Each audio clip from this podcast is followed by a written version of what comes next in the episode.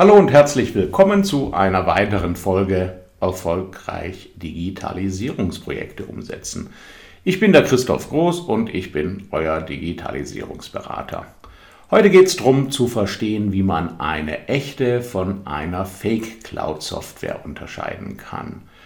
Ja, und warum ist das eigentlich wichtig? Ganz einfach, denn viele Softwareanbieter nutzen den Hype zum Thema Cloud-Software und wollen den Kunden oder Interessenten suggerieren, klar, wir haben auch eine Cloud-Software. Damit halten Sie sich erstmal im Rennen. Damit schauen Sie mal modern aus, denn eine Cloud-Software ist ja eigentlich eine moderne Softwaretechnologie.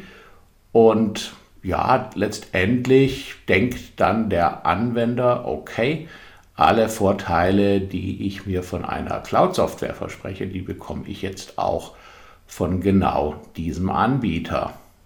Ja, beim einen oder anderen stimmt das und bei manchen stimmt das halt einfach nicht, denn die haben gar keine echte Cloud-Lösung oder Cloud-Software.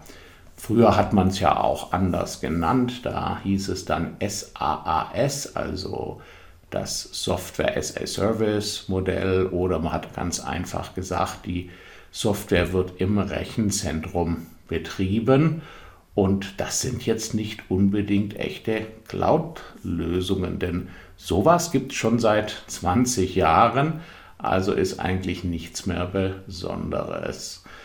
Was sicherlich Fakt ist, dass eine Cloud-Lösung eigentlich als von Anfang an als solch eine Lösung entwickelt werden sollte.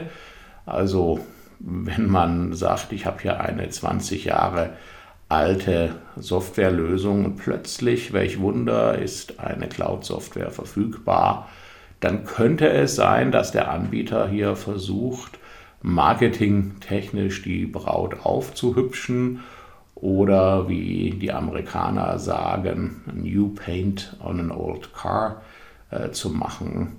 Und ja, da täuscht man eigentlich den Kunden etwas vor, was so gar nicht da ist und wiegt einen letztendlich in einer falschen Sicherheit. Mit diesem Podcast will ich euch also helfen, nicht auf Cloud Fakes reinzufallen, wenn eine echte Cloud eigentlich genau das ist, was ihr auch wirklich sucht, weil ihr vielleicht erkannt habt, welche Vorteile darin äh, für euch vorhanden sind. Ja, damit man das erkennen kann, ob das eine Fake Cloud ist oder nicht, da ist es manchmal am einfachsten, den Softwareanbietern einige Fragen zu stellen. Und hier kommen jetzt die Fragen. Frage 1. Wann wurde die Cloud-Software entwickelt? Ja, denn Fakt ist, umso älter die Lösung ist, also wenn der Anbieter sagt, ja, das haben wir jetzt schon seit zehn Jahren in der Entwicklung, dann ist es umso unwahrscheinlicher, dass es sich tatsächlich um eine Cloud-Software handelt. Also ist der Anbieter schon sehr lange am Markt. Es gibt ja auch ganz junge Unternehmen, ja, und die entwickeln technologisch ganz anders, ganz neu. Da weiß man schon zumindest mal, es ist keine alte Software. Ja, und dann muss man einfach auch mal einen ganz simplen Test machen, indem man bei alteingesessenen Unternehmen mal auf die Software drauf guckt und sagt, ja, wie hat denn die Software vor 10 oder 15 Jahren ausgesehen? Wie schaut die denn heute aus? Und manch einer kennt ja auch noch verschiedene Lösungen. Und wenn man da gar keinen Unterschied feststellt, dann ist halt die Wahrscheinlichkeit groß, dass man tatsächlich hier nur gerade eine aufgehüpfte Braut ausschaut äh, anschaut. Sorry. Ja. Frage 2. Brauche ich nur einen beliebigen Internetbrowser, um die Software zu starten? Ja, denn Fakt ist, sobald ihr irgendwas erkennt, das in Richtung Citrix oder VMware und Co geht, dann ist es 100%ig klar, das ist definitiv keine echte Cloud-Software, denn in einer echten Cloud-Software braucht man sowas nicht. Das ist eine äh, andere Art von Technologie, ja, ich kann es auch durchaus veraltet nennen, aber mit Cloud hat Citrix und Co. nichts zu tun. Frage 3. Werden Updates automatisch eingespielt und ist dies in den Mietkosten enthalten? Ja, denn Fakt ist, wenn man äh, die Optionen kriegt, hier individuelle Updates äh, zu arrangieren oder sogar einem die Option gegeben wird, hier auch jahrelang die Updates auszusetzen.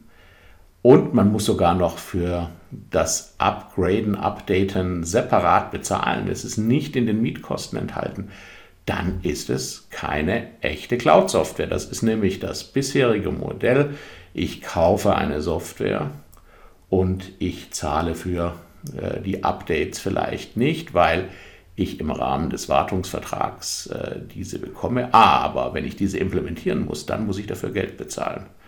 Und bei einer echten Cloud-Software habe ich natürlich eine Mietlösung. Also ich zahle pro Monat, pro User, also nicht eine Lizenz und einen Wartungsvertrag.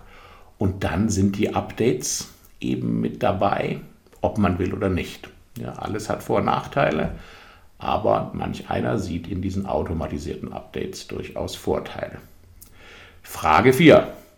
Wo wird die Cloud-Software gehostet oder im Rechenzentrum betrieben? Ja, denn Fakt ist, wenn ein Anbieter die Software bei Microsoft, bei Amazon, bei Google hosten lässt, und das mag euch jetzt gefallen oder nicht, wegen Datenschutz und, und, und, dann ist natürlich die Wahrscheinlichkeit höher, dass es sich um eine echte Cloud-Software handelt.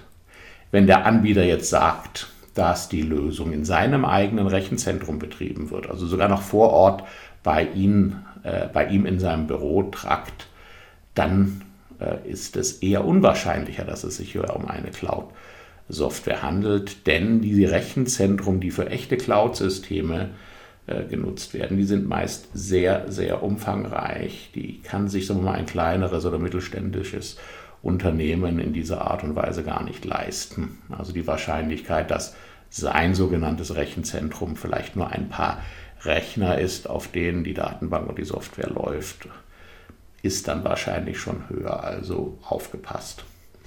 Ja, Frage 5, und das ist sozusagen die Gretchenfrage überhaupt ist es eine Multi-Tenant-Cloud, also viele Unternehmen in einer Datenbank vereint. Denn Fakt ist, wenn der Anbieter euch sagt, ja, wir sind hier ganz individuell, Sie haben einen eigenen Server, aus Sicherheitsgründen haben Sie auch eine eigene Datenbankinstanz, also quasi Ihre komplett eigene Datenbank, dann wird es schon mal wieder viel wahrscheinlicher, dass es keine echte Cloud-Software ist. Wenn aber alle Kunden auf einem System, ja, in einer Datenbank, also Multitenant arbeiten, das könnte man auch auf Deutsch äh, sagen, mehrere Bewohner in einem System. Ne? Tenant ist der Bewohner, eher normalerweise auf eine Wohnung äh, orientiert, aber in diesem Fall passt es natürlich auch. Ja, alle diese in einem System, das hört sich dann schon wieder nach einer echten Cloud-Software an. Das waren jetzt einfach nur fünf Fragen, anhand deren man schon ziemlich genau erkennen kann, in welche Richtung das Ganze läuft. Äh, also Fazit ist, wer eine echte Cloud-Software und kein Fake haben will, der muss definitiv tiefer bohren, der muss nachfragen. Es gibt sicherlich noch einige mehr Fragen, die man stellen kann.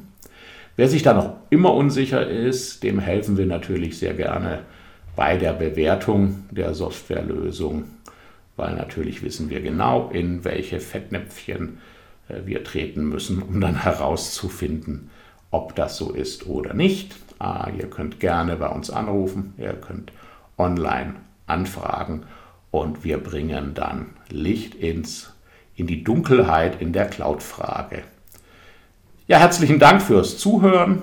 Ich bin wie immer der Christoph Groß und vielleicht bin ich auch bald euer Digitalisierungsberater. Tschüss.